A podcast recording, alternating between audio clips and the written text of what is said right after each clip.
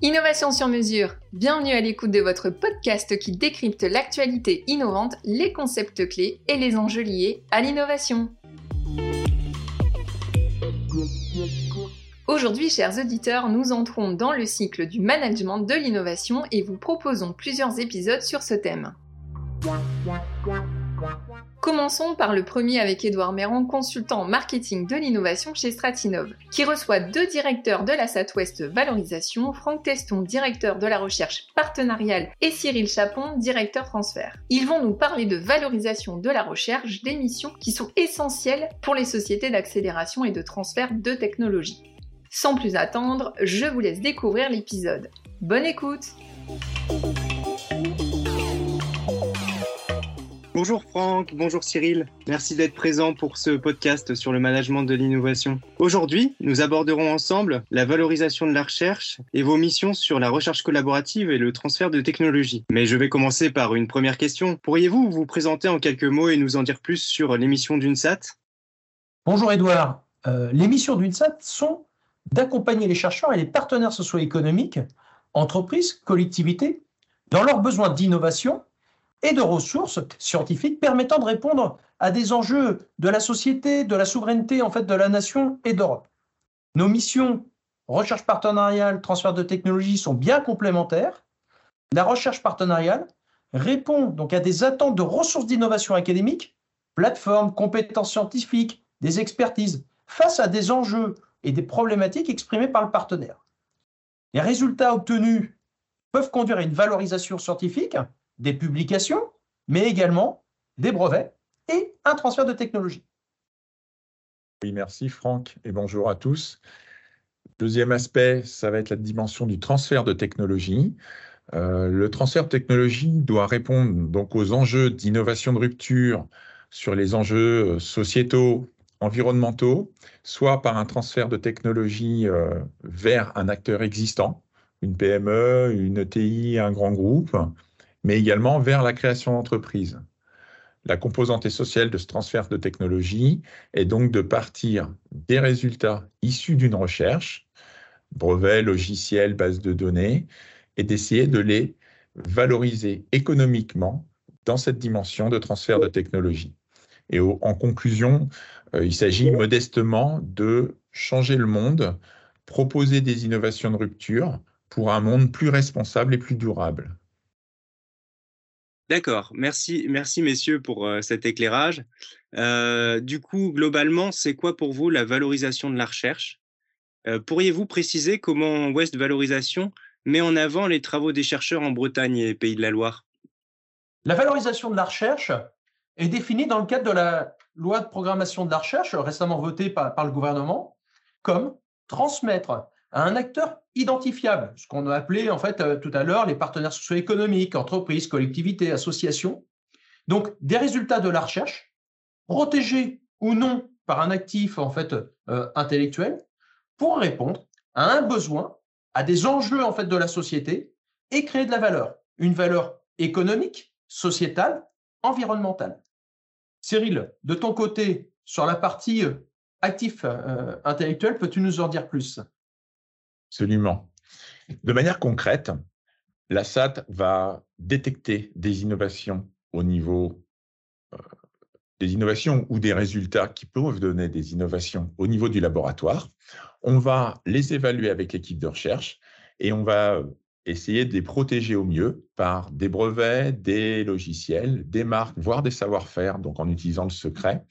On va également avoir la possibilité de rajouter des moyens qu'on pourrait appeler de, recherche-développement pour venir apporter des preuves, donc des preuves supplémentaires, on appelle ça la preuve de concept, par un outil qu'on appelle la prématuration ou la maturation, afin tout simplement d'augmenter le niveau de maturité au niveau de nos projets. Ce qu'il faut préciser, c'est qu'effectivement, comme nos projets sont issus de la recherche, ils sont assez amont pour une entreprise ou le monde socio-économique, puisque par définition, ce sont des résultats de recherche.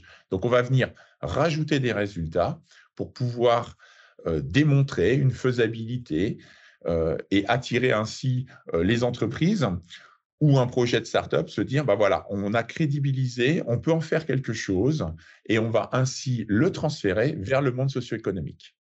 D'accord, c'est très clair. Merci, merci Cyril. concrètement, pourriez-vous maintenant nous donner des exemples de votre contribution au développement de la recherche partenariale d'une part et, au transfert de technologies d'autre part?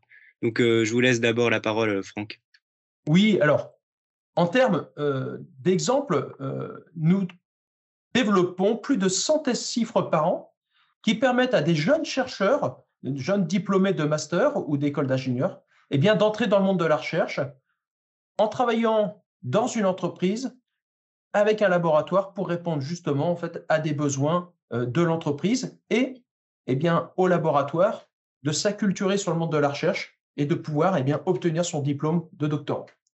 Nous avons aussi déployé des laboratoires communs, public-privé, permettre à des chercheurs du public et des chercheurs du privé de travailler ensemble quotidiennement sur des besoins eh bien, industriels, le chercheur apportant, j'allais dire, l'expertise scientifique, euh, les nouveautés intellectuelles euh, et, académiques, et pour répondre à des besoins d'entreprise. Nous avons accompagné plus de 2000 entreprises en 10 ans françaises sur ces projets d'innovation.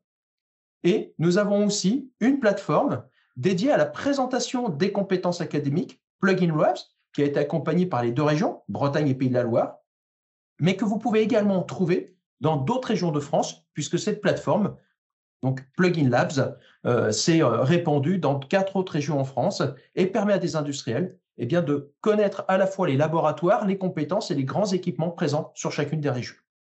En, complément de ce que vient de citer euh, Franck sur la dimension partenariat, au niveau du transfert de technologie, on a créé à peu près 70 startups en 10 ans et on a euh, fait euh, plusieurs centaines euh, d'accords de transfert de technologie. De manière concrète, je vais vous citer quelques exemples plutôt tournés vers nos startups car la confidentialité est, un sujet assez important pour nos entreprises vers lesquelles on a fait des transferts de technologie. Par exemple, à Brest, on a pu créer la startup CB Life qui développe des candidats médicaments pour bloquer ce qu'on appelle la mort cellulaire régulée et ainsi protéger des organes dans certaines maladies, aiguës. À Rennes, on a une, entreprise qui s'appelle Situation, qui est dans le domaine de la cybersécurité et qui, en gros, analyse des services numériques et leur dépendance technique, donc leur dépendance avec les réseaux physiques, euh, par exemple, les applicatifs, dans le but de pouvoir justement mieux se protéger par la suite. À Nantes, on a pu créer par exemple Batiprint qui développe des solutions innovantes euh, d'impression 3D pour moderniser le secteur du BTP dans le domaine, en gros, de l'industrie du futur. Et enfin, à Angers, on a la société euh, Akivi, nouvellement créée, qui développe une, application euh, intuitive et immersive, donc avec des contenus en 3D, pour permettre l'apprentissage de l'anatomie à destination des étudiants et des personnels de santé. Donc, vous voyez, une diversité de projets. Merci Franck et Cyril pour ce partage sur cette diversité de projets euh, de la SAT.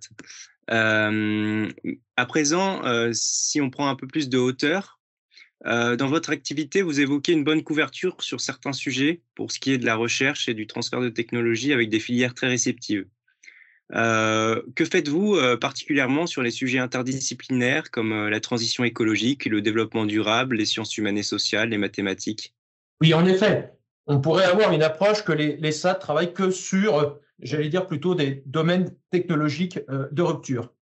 Sur la partie recherche partenariale, nous travaillons plus de 25%, par exemple, des tests chiffres en sciences humaines et sociales, avec aussi bien des tests chiffres sur des questions de droit, de questions de société, de questions d'organisation euh, des entreprises, mais aussi naturellement en mathématiques, euh, sur des questions, par exemple, d'assurance, pardon, sur les questions des mobilités. Euh, on voit bien que c'est un sujet crucial aujourd'hui euh, sur l'évolution des métropoles et l'organisation de leur mobilité. Donc, des dimensions interdisciplinaires entre le développement durable, la transition écologique, la question des mobilités, quels moyens, quelle organisation. Souvent, on va générer beaucoup de données et c'est là que les mathématiciens interviennent sur le développement de modèles à partir aussi d'intelligence artificielle sur cette gestion de données qui n'est pas que la gestion de la donnée, ce qu'on parle, on entend souvent parler de la gestion de la donnée en fait autour des données de santé, mais aussi des données euh, sur ces questions de mobilité, sur aussi des données sur le secteur agri-agro, l'industrie de demain, et bien sûr aussi sur des questions, on le voit avec l'émergence des nouvelles technologies sur les transports. Donc l'avion autonome de demain, qui pose aussi des questions naturellement de transition écologique et de développement, des développements durables. Voilà. Thierry, de ton côté, sur, sur la partie transfert de technologie? Merci Franck. En effet, sur la partie transfert de technologie, on peut noter dans le domaine de la transition écologique et développement durable euh, bah, une approche qu'on a fait au niveau national avec euh, un appel euh, à manifestation d'intérêt au niveau du réseau SAT avec l'ADEME afin d'attirer plus de projets puisque comme, comme vous le disiez, Edouard, il y a une vraie problématique hein, sur l'interdisciplinarité, puisqu'il faut faire travailler différentes équipes ensemble. Donc là, on a décidé d'utiliser par exemple un vecteur avec le partenariat de l'ADEME, eh ben, c'est la dimension nationale pour essayer de faire remonter plus de projets. Ça, c'est un exemple. On est en train de réfléchir également au niveau des euh, alors, les EdTech, ce sont les sciences euh, de l'éducation. Euh, par exemple, sur le développement de tout ce qui concerne les, serious games, donc les jeux sérieux, hein, parce que ça a une meilleure capacité cognitive de, formation finalement. Hein. on apprend mieux en s'amusant. Eh bien, Là, on a au niveau de la SAT pas mal de projets, notamment qui remontent, qui sont à la fois au niveau de la partie sciences humaines et sociales, euh, des fois d'autres. Hein, je citais tout à l'heure le, projet Akivi. Hein. On est dans le domaine euh, du serious game et de, de la tech. Donc voilà. Et puis, euh, de manière plus générale, on favorise l'émergence de l'interdisciplinarité, tout simplement parce que ce sont des projets qui prennent plusieurs composantes en règle générale et qui, sont donc, on va dire, moins, moins en silo ou euh, moins autour d'une seule brique technologique. Et c'est intéressant parce qu'en règle générale, on peut plus facilement les transférer. Donc, c'est vraiment des projets qu'on essaye d'aller chercher euh, et d'accompagner au niveau de la Southwest Valorisation. D'accord. Bah, merci pour ce partage sur votre positionnement. On voit bien que vous êtes très bien positionné sur ces grands axes stratégiques valorisés dans les stratégies d'innovation au niveau national et régional. Euh, du coup, si on approfondit un peu sur ce sujet, est-ce que vous avez identifié des spécificités liées à ces domaines, à ces segments euh, marchés? Et est-ce que vous avez justement identifié des besoins et problématiques particulières au niveau des entreprises et des chercheurs dans votre démarche de valorisation? Aujourd'hui, une des difficultés que tout le monde constate, euh, c'est de permettre à un certain nombre d'entreprises, et en particulier en fait les TPE, les PME, et peut-être un certain nombre d'ETI, eh de pouvoir euh, développer, enrichir leurs innovations en travaillant avec la recherche publique. Il y a peut-être une tendance ou une, une croyance que l'accès euh, aux établissements publics de recherche peut être compliqué.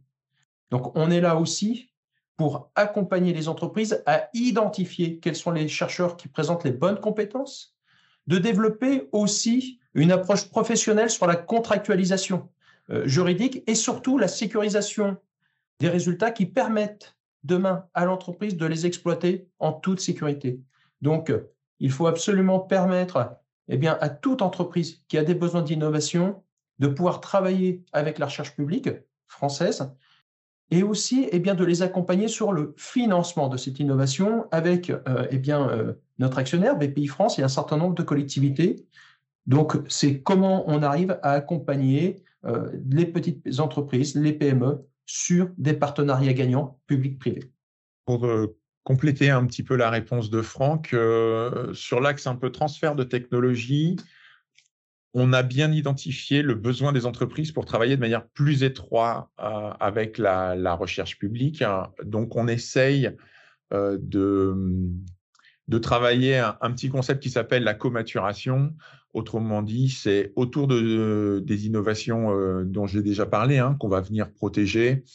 On essaye d'investir pour avoir des résultats et en fait, on, a, on s'est rendu compte que sur certains domaines d'activité, je pourrais citer la chimie, les matériaux, mais également dans le domaine euh, du numérique, euh, l'importance finalement de, de, faire des maturations qui sont orientées sur des applicatifs, c'est-à-dire des applications, un domaine d'application. Et ça, bah, vaut mieux le faire tout simplement avec les entreprises qui pourraient être les cibles.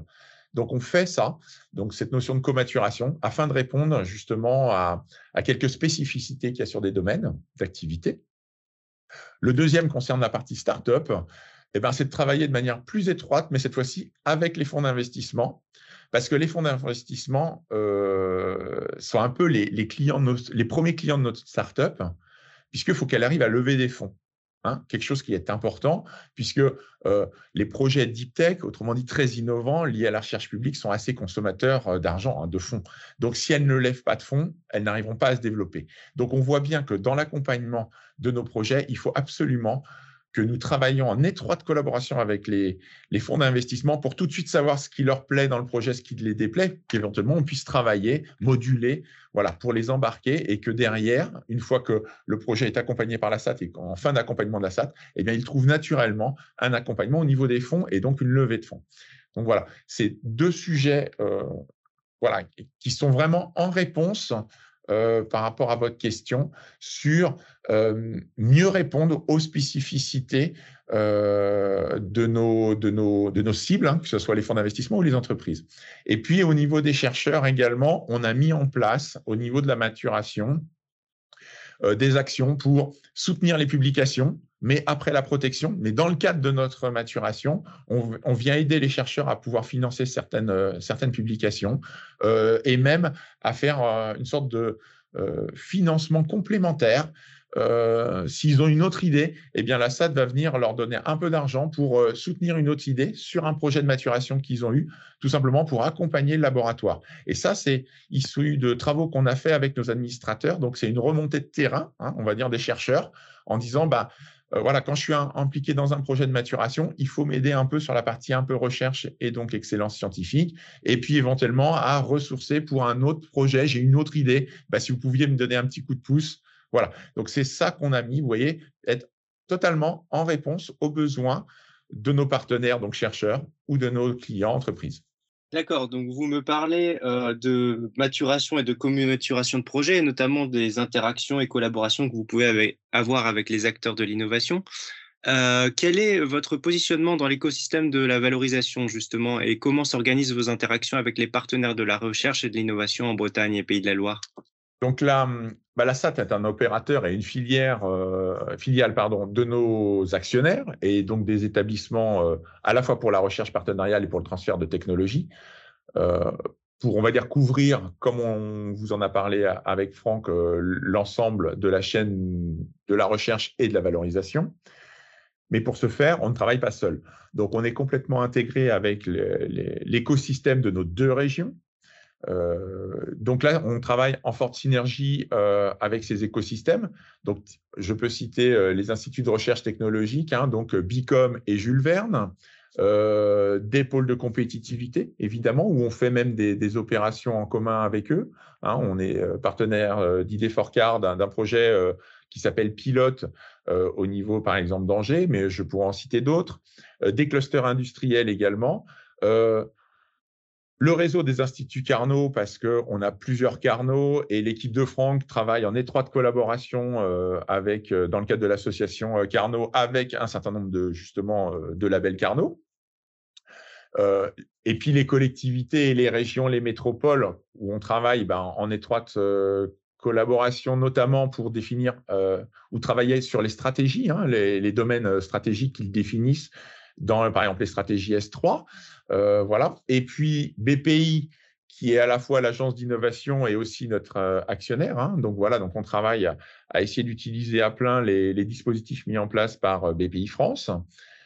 et puis, je voulais bah, préciser des partenariats extrêmement forts qu'on a, en tout cas sur la partie transfert avec bah, les incubateurs de nos deux régions hein, et également les technopoles du territoire sur les dispositifs euh, euh, French Tech Seed pour essayer d'accompagner un peu de, d'effet de levier hein, au niveau des financements des entreprises et des SIA, donc SIA pour SAT incubateur accélérateur, où là on est complètement euh, fondateur, cofondateur ensemble pour avoir un parcours sur l'entrepreneuriat. Donc comme vous le voyez, on est vraiment extrêmement lié à un certain nombre d'acteurs de l'écosystème de l'innovation sur nos territoires.